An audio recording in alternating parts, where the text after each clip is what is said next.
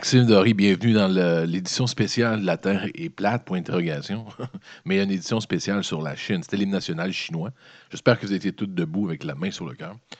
C'est l'hymne national chinois que vous avez entendu, l'hymne national, l'hymne national du Parti communiste moderne, donc du parti, c'est la plus récente, donc hymne national chinoise. La raison pour laquelle je fais une émission spéciale sur la Chine, comme j'en ai fait une sur Vladimir Poutine, comme j'en ai fait une sur ISIS, dans le fond, qui est ISIS, mais qui est sur l'extrémisme musulman et leur vue, c'est que c'est des, événements, des, nouvelles qui sont permanentes. C'est des nouvelles qu'il faut maîtriser. C'est des nouvelles qui en influencent tellement d'autres que de, prendre à peu près 45 minutes, comme on va le faire aujourd'hui, et selon moi, ça reste selon moi, mais essentiel pour comprendre l'actualité, pouvoir aller plus loin dans votre connaissance d'actualité.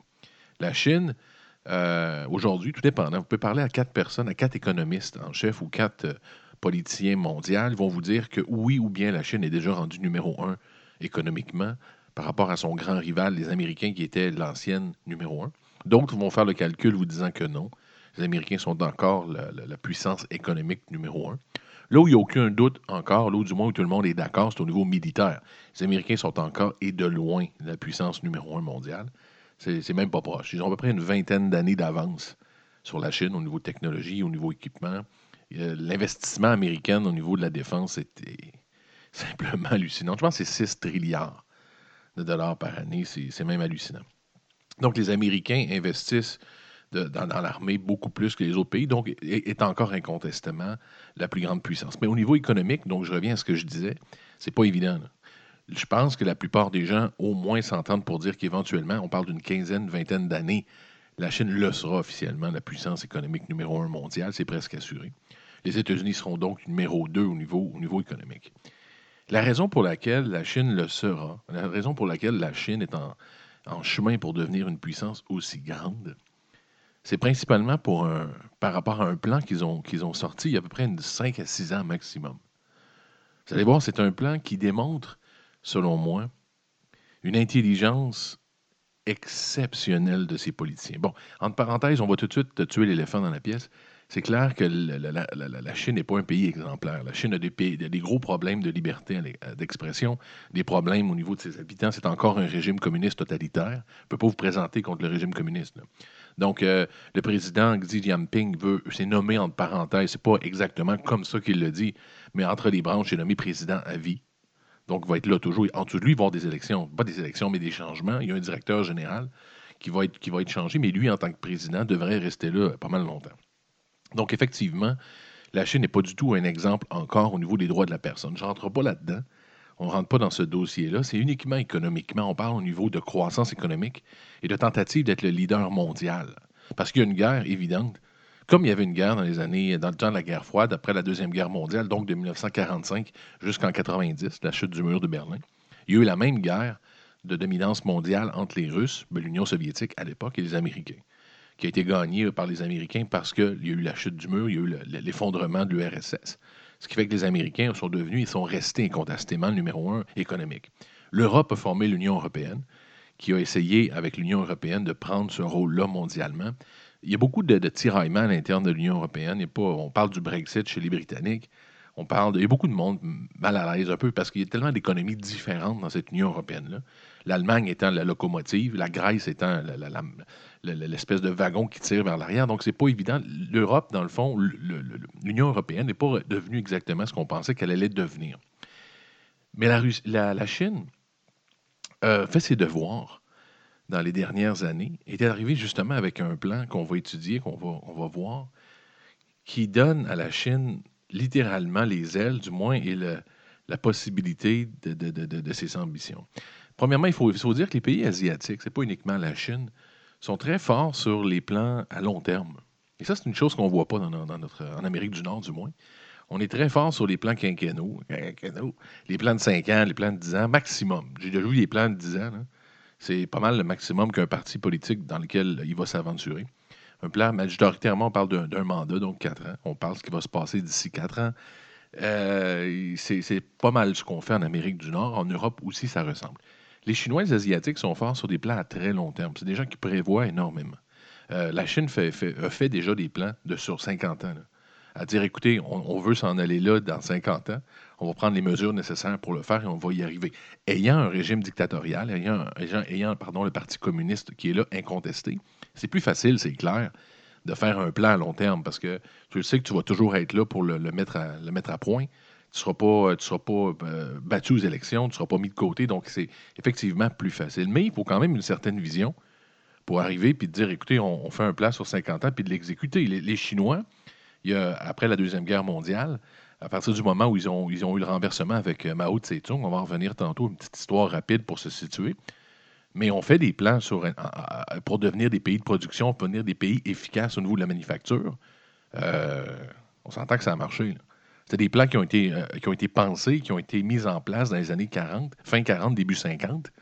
Et ça s'est vraiment euh, accompli dans les années 70. Made in China, made in Taiwan. On s'entend que c'est un succès. C'est devenu, puis ça fait partie du plan qu'ils avaient à l'époque.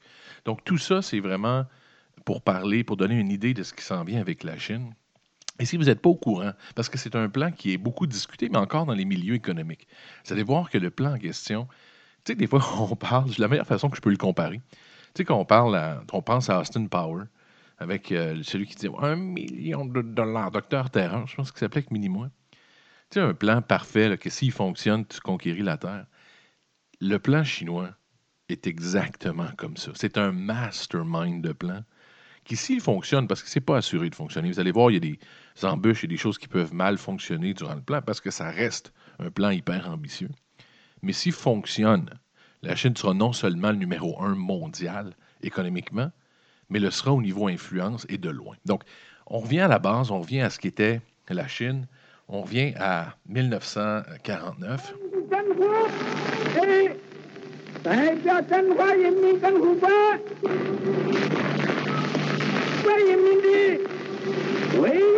Vous entendez Mao Zedong, qui a été le révolutionnaire euh, du Parti communiste, donc lui qui a pris le pouvoir en Chine le 21 septembre 1949. La Chine n'était pas. C'est pas l'arrivée du Parti communiste en, Chine en passant. Euh, après, la Première Guerre mondiale, même durant la Première Guerre mondiale et avant même les Russes, parce que les Russes, avec Lénine, ont pris le contrôle vers la fin de la Première Guerre mondiale en 1918-1919. C'est à ce moment-là que le Parti communiste russe est arrivé au pouvoir. Les Chinois l'ont fait un peu avant. 1912, il y a eu l'entrée du Parti communiste en Chine. Mais ça s'est fait un peu de façon problématique parce que il y a une idéologie communiste qui est arrivée en Chine. La Chine, qui à l'époque, si on va encore plus loin, était des dynasties. La dynastie Qin, la dynastie Qin. Il y a eu plusieurs dynasties qui ont duré des milliers d'années. La Chine, qui est un pays exceptionnel. La Chine qui a inventé la, poudre à canon. On pense même que la Chine est venue en Amérique en bateau bien avant les, Européens parce qu'elle avait la capacité de le faire, avait une, une, flotte navale absolument hallucinante dans il y a peut-être de cela même 2000 ans. La Chine qui a été et qui est encore aujourd'hui un très grand peuple.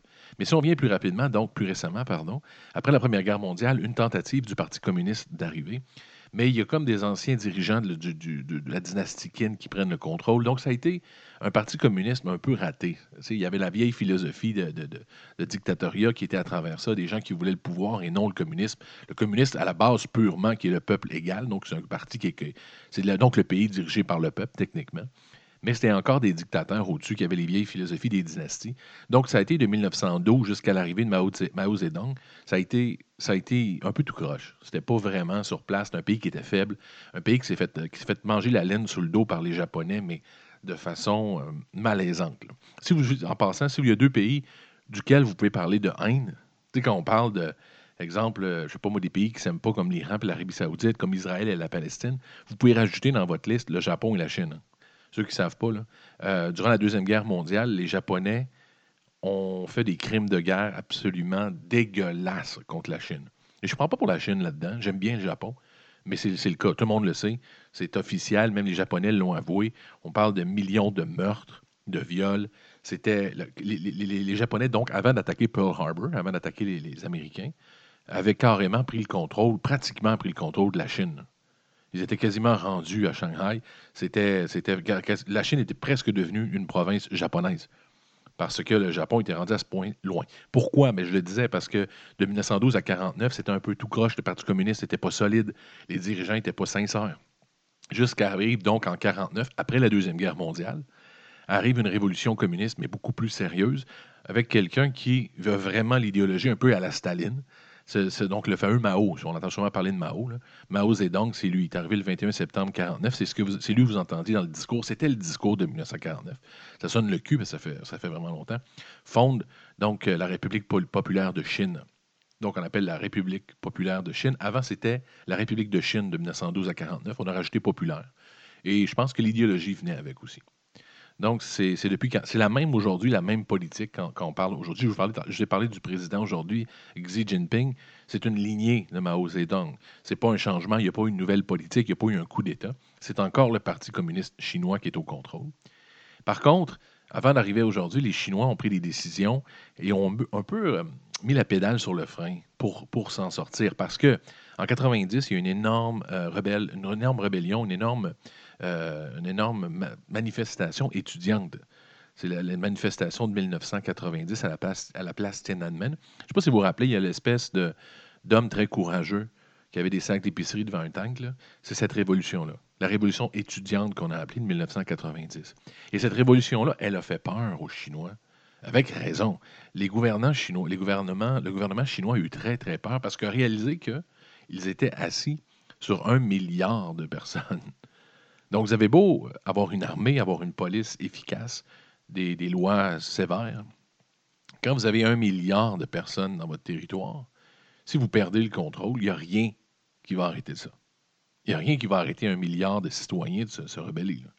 C'est illusoire. Donc, la Chine l'a réalisé en 90 avait déjà commencé à faire une ouverture sur le monde avec la manufacture, mais était encore très sévère au niveau de son peuple. Donc, il n'y avait pas de classe moyenne. Les gens n'avaient pas une fucking scène en Chine. Les gens étaient écœurés.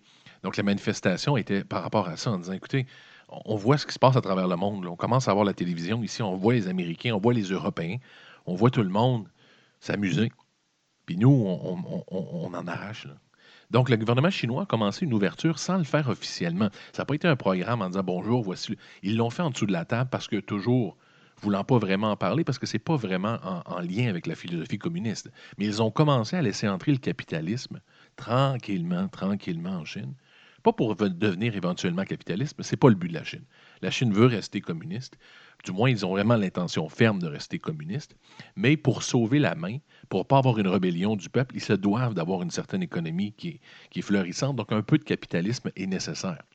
À partir du moment où vous réussissez à faire une classe moyenne, classe moyenne, donc vous avez les gens pauvres dans les pays qui travaillent. Donc, la Chine avait juste des pauvres qui travaillaient. Et avait des gens très riches qui étaient dirigeants. Vous avez besoin d'une classe moyenne dans une société pour fonctionner. Parce que pourquoi? Ben, la classe moyenne, c'est elle qui achète des produits, c'est elle qui va au restaurant, c'est elle qui achète un véhicule, c'est elle qui achète une maison. L'économie roule à cause d'une classe moyenne. Si vous n'avez pas une classe moyenne, une économie ne peut pas fonctionner. Vous avez seulement des riches qui se font du fun, vous avez des pauvres qui, meurent. Donc, il faut et, donc, le gouvernement chinois en 90 avait déjà commencé un peu avant, mais a accéléré le processus en 90 pour l'arrivée d'une classe moyenne. Ils sont en train d'y arriver. Il n'y a pas officiellement encore une classe moyenne officielle en Chine mais c'est en, voie de devenir. les Chinois ont beaucoup plus d'argent.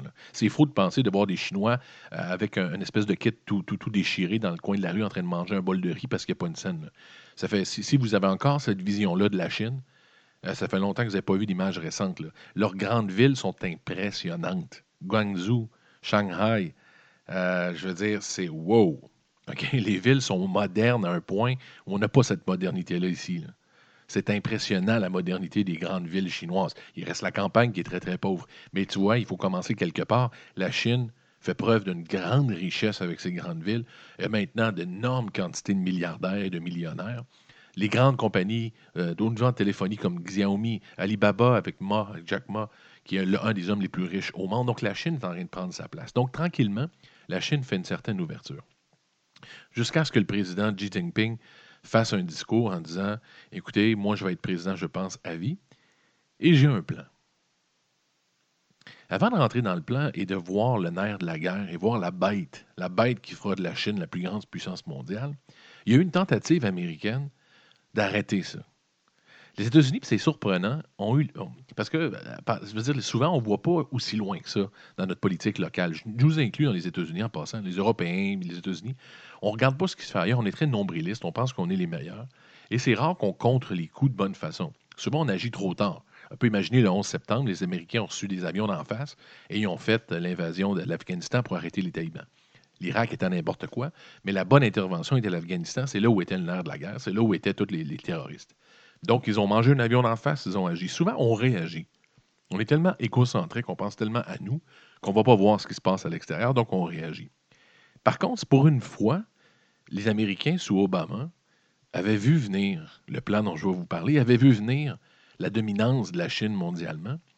Et les, les Américains ont parlé, et Obama particulièrement, a vraiment mis un effort, un effort surhumain pour le TPP, le Trans-Pacific Trade Agreement. On a entendu parler aussi au Canada beaucoup. On était intéressés, nous, à le signer, le Trans-Pacific Trade Agreement. Ce que c'était, dans le fond, Obama a dit on va faire un trade une alliance, un peu comme l'alliance nord-américaine, le NAFTA, l'alliance, nord-américaine de trade. Ce que, c'est, dans le fond, c'est que ça facilite les, accords entre les pays pour faire de, faire la business. C'est simple, c'est simple. Un, accord comme ça, ça sert à ça. Parce que présentement, si je voulais acheter, exemple, quelque chose à Taïwan, si je vais aller au Sri Lanka, si je veux faire affaire avec la Thaïlande ou la Malaisie, eh bien, c'est pas évident parce qu'il y a des lois différentes d'un bord et l'autre, il y a des taxes différentes, il y a une communication qui se fait très mal, ce qui fait que la business se fait mal. Donc, un trade agreement, souvent, va faire des règles d'un bord et d'autre, va faire des espèces d'autoroutes virtuelles de communication, qui fait qu'on va pouvoir faire affaire avec tous les pays duquel on n'était pas capable de faire affaire avant, parce qu'on va avoir maintenant les mêmes normes et qu'on va savoir se parler. Donc, le TPP était ça. De l'extérieur, c'était le but du TPP. Très intelligent. On en a vu des accords comme ça. L'Union européenne en est une. L'accord, la NAFTA en est une. Il y en a, il y en a des tonnes d'accords comme ça. En dessous de la table, c'était autre chose. Les Américains, sous Obama, et sous les, gens qui étaient autour d'Obama, les gens qui me semblent du moins intelligents, parce que pour avoir compris ça, l'étaient, sont arrivés voir à Barack Obama, ont dit, écoutez, la Chine a un plan qui s'en vient euh, d'aller chercher à peu près tout ce qui se fait comme pays autour dans le monde qui est, qui est sous-développé, ou pays qui ont besoin d'aide, pays qui en arrachent un peu, ou pays qui ont besoin d'aide au niveau financier ou développement. Tout ce qui se fait dans le monde de second ordre, la Chine a un plan, on pense du moins qu'il y a un plan qui s'en vient, puis la Chine va aller tendre la main à ces gens-là. La Chine va aller chercher l'amitié de ces gens-là. On ne sait pas comment exactement, mais ça se parle dans le milieu que la Chine est en train de travailler quelque chose de gros et va faire une amitié, va créer des liens avec des pays autour d'elle et même beaucoup plus loin, qui fait qu'on va être complètement laissé de côté. Et ça, c'est grave, parce que si la Chine fait ça, c'est son, arrivée officielle à travers le monde, c'est son, arrivée dans le pays des grands, et on ne peut pas laisser faire ça. Donc, les Américains se sont dit, qu'est-ce qu'on peut faire pour contrer ça? Ils ont parlé donc du TPP, de l'accord. En dessous de la table, donc je reviens clairement, du, côté, du côté officiel, on parlait d'une entente pour simplifier le transport, simplifier les, échanges. Mais en dessous de la table, c'était pour mettre la Chine, pour isoler la Chine complètement. Pourquoi? La Chine n'était pas comprise dans le Trans-Pacific Trade Agreement. Pensez-y, un accord transpacifique avec les pays asiatiques. Et qui n'est pas inclus dans l'accord? La Chine. Donc, c'était carrément un plan. C'était plus, c'est plus de la, ça ressort, ça revient quasiment plus de la CIA que du ministère des Finances américaines.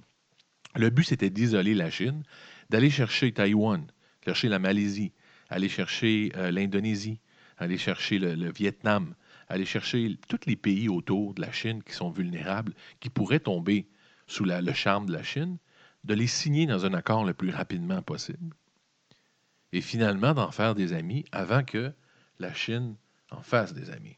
Trans-Pacific partnership that we're working on. It's the biggest trade deal that we're working on right now. Has to do with the Asia Pacific region. And it reflects our values in ways that, frankly, some previous trade agreements did not. It's the highest standard, most progressive trade deal in history. It's got strong enforceable provisions for workers, preventing things like child labor. It's got strong enforceable provisions on the environment, helping us to do things. Vous entendez Obama parler de son plan? Il en était fier du plan, puis comme je vous disais, il y avait deux sens à ce plan-là. Il y a le côté économique, on parle, vous l'entendez parler d'avoir euh, une égalité des travailleurs, et ainsi de suite. C'était aussi la raison. Mais la raison claire était vraiment de mettre un bâton dans les roues des Chinois tout va bien à ce moment-là. Les Chinois préparent autre chose, mais se sentent, euh, un peu avoir effectivement eu des bâtons dans les roues. Ça a fonctionné. C'était un bon plan américain et d'autres pays. Les Chinois se sont vus un peu surpris parce qu'eux préparaient un, coup fumant, mais c'était un peu comme si tu t'étais fait battre à ton propre jeu. Arrive le président Donald Trump, Pensez ce que vous voulez de Donald Trump. J'ai ma propre avis sur le, le dude. Euh, mais arrive Donald Trump avec sa philosophie euh, Make America Great Again, America First. Et ça, vous allez voir un peu plus tard dans le podcast, c'est exactement ce qu'avait besoin la Chine pour son plan qui s'en vient. C'est un peu, c'est un cadeau inestimé du gouvernement chinois qui a fait. Est-ce que c'est une farce? Est-ce qu'ils vont nous donner cette chance-là de se retirer, premièrement, du TPP? Trump se retire du TPP, du Trans-Pacific Trade Agreement, ce qui fait que ça tombe. Si les Américains sont plus là, pas beaucoup de bon sens. Donc, tous les pays qui étaient devenus alliés dans une alliance avec les Américains et d'autres pays sont maintenant redevenus des potentiels amis ou des potentiels euh, partenaires chinois. Les Chinois ne reviennent même pas que ça arrive. Se disent, moyen est-ce que c'est Noël avant le temps? Donc, Trump s'en va de ça. Deuxièmement, Trump fait une deuxième chose qui va donner aux Chinois vraiment euh, une autoroute de facilité, va donner une green light pour, euh, pour leur projet. Il va se retirer un peu des projets mondiaux en se recentrant sur les États-Unis, en faisant des murs avec le Sud, avec le Mexique, en faisant une espèce de, retour à la base, un retour à l'américanisation de la chose, parce que les Américains on les a toujours connus. Nous, moi, j'ai 40 ans. Je les ai toujours connus en étant interventionnistes à travers le monde. Les Américains ont toujours eu une police mondiale, toujours mêlés de ce qui les regardait pas ou de ce qui les regardait, tout dépendant. Ça dépendait. Ils ont fait des bonnes choses à certains moments. Mais c'est pas toujours été comme ça. Avant la Première Guerre mondiale, en temps de Theodore Roosevelt, c'était même pas pensable que les Américains interviennent ailleurs dans le monde. Je vous le dis, il y avait des débats, vous écouterez des débats, vous regardez des documentaires sur les années 18, fin 1800, même jusqu'en 1940 avec le, cousin.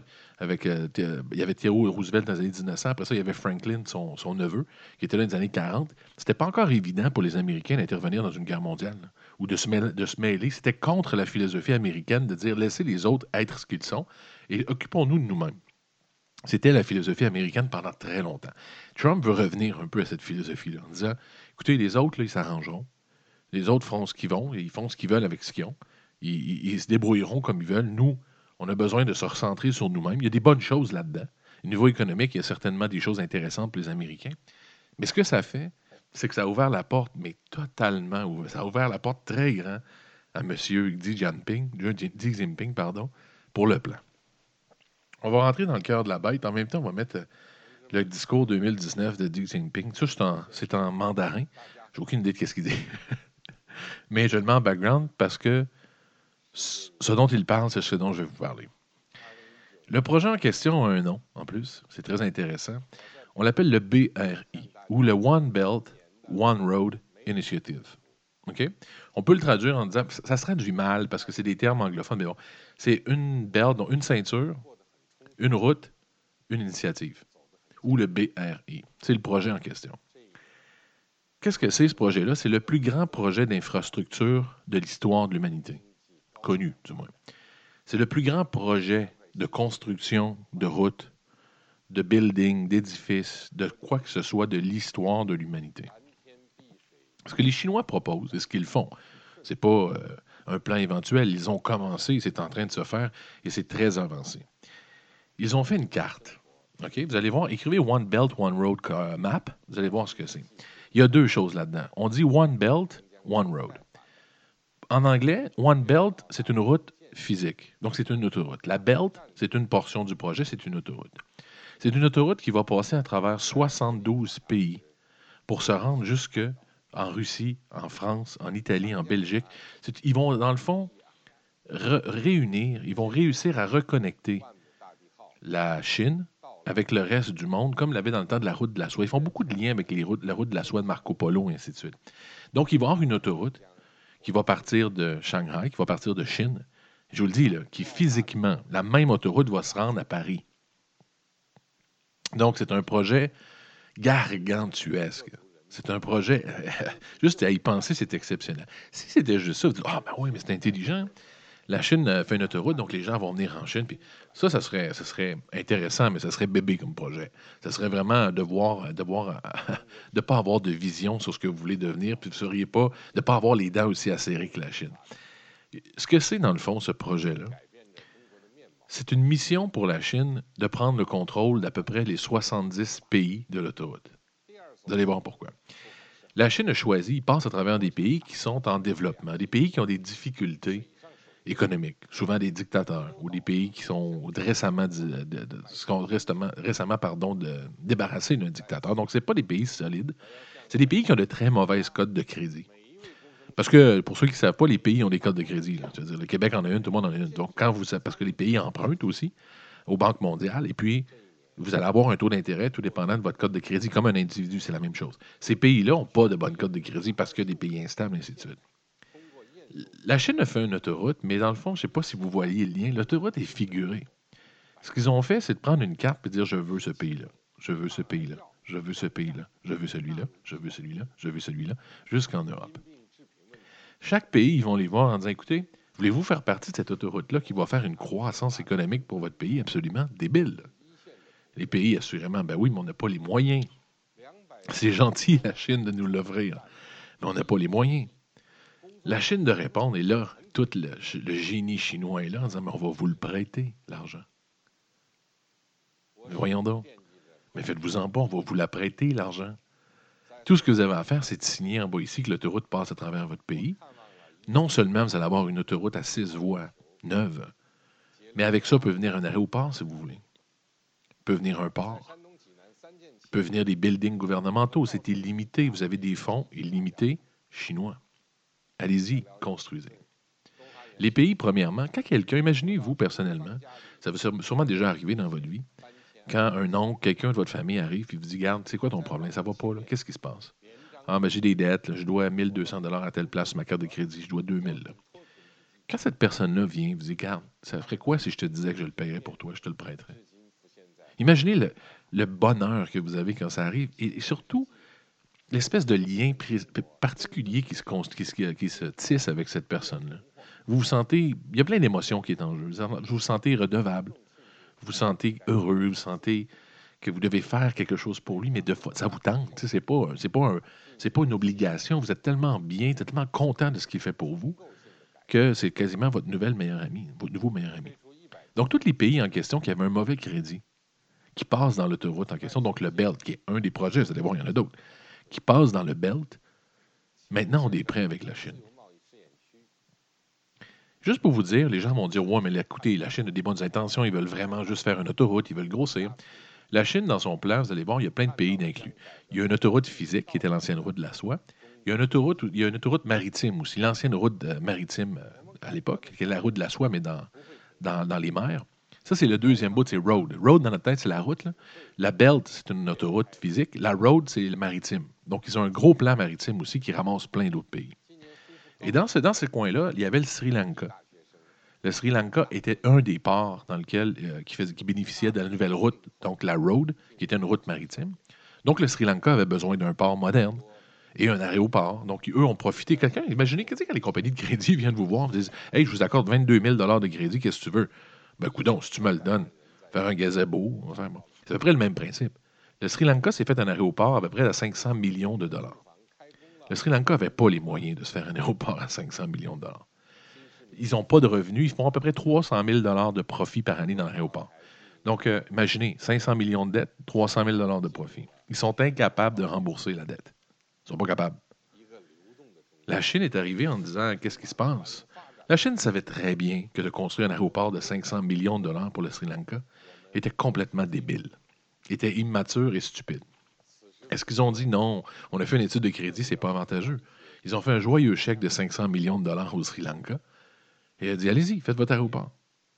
Lorsqu'ils sont tombés en défaut de paiement, la Chine a dit Écoutez, au lieu de le faire en 50 ans, le paiement, faites-le en 200 ans. OK? Le Sri Lanka dessert sa cravate. Merci. Merci. C'est fin parce qu'on arrache.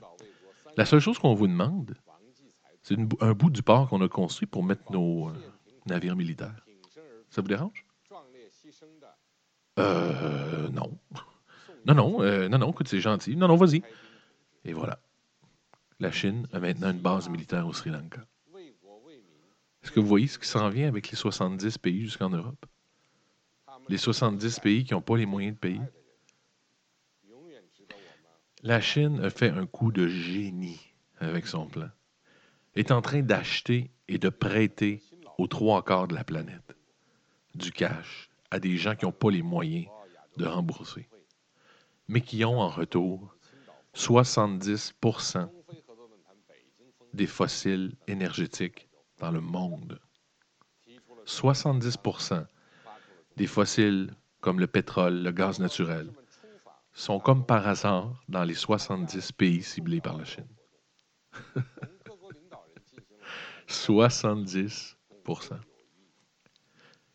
Après ça, il y, a la route, maritime. Même chose. On se disait par la route physique, on n'est pas capable d'aller chercher tous les pays qui nous intéressent. Ah, mais on pourrait refaire la route maritime. La route maritime arrête partout en Afrique. Ils ont bâti des ports à coût de milliards en Afrique. Au Kenya, Djibouti, au Sri Lanka, on revient en Indonésie, partout. Ils ont mis des ports partout pour, faire, euh, pour rentrer dans la route en question, puis de faire partie de l'infrastructure, de la grande infrastructure de la Chine. One Belt, One Road. La Chine a promis d'investir 9 trillions de dollars dans, dans, cette, euh, dans ce projet-là dans les 50 prochaines années. 9 trillions de dollars. Majoritairement des prêts, des dons aussi. Alors, je vous demande juste de faire un petit exercice avec moi. Projetez-vous 20 ans, 30 ans plus tard. La Chine a des prêts qui peut rappeler n'importe quand sur 70 pays les mieux situés au niveau énergétique dans le monde. La Chine a des prêts dans des pays stratégiques au niveau des océans, au niveau des routes, au niveau de, des dizaines et des dizaines de situations avantageuses. La Chine devient donc propriétaire de 70% de la Terre. That's it. That's all. si vous me dites que ce plan-là n'est pas le plan le plus intelligent que vous avez entendu pour conquérir la planète, ben, écrivez-moi avec un meilleur plan. Vous savez, les Américains qui pensaient, eux, qui ont pensé avec leurs gros muscles, puis leur côté un peu euh, joueur de football collégial, que de conquérir la planète se faisait principalement à coups de matraque, à coups de gun, à coups de balle, à coups de CIA, à coups de torture, puis en disant Je suis plus fort que toi, donne-moi ton pays. Jusqu'à ce qu'un pays vieux de 5000 millénaires, des gens qui ont vécu, qui en ont du vécu, s'assoient, se disent Qu'est-ce qu'on fait pour conquérir la Terre? Est-ce qu'on fait comme nos amis américains? Est-ce qu'on prend des guns puis on commence à tirer sur tout le monde pas nécessaire. Regardez, j'ai un plan, ça s'appelle One Belt, One Road Initiative.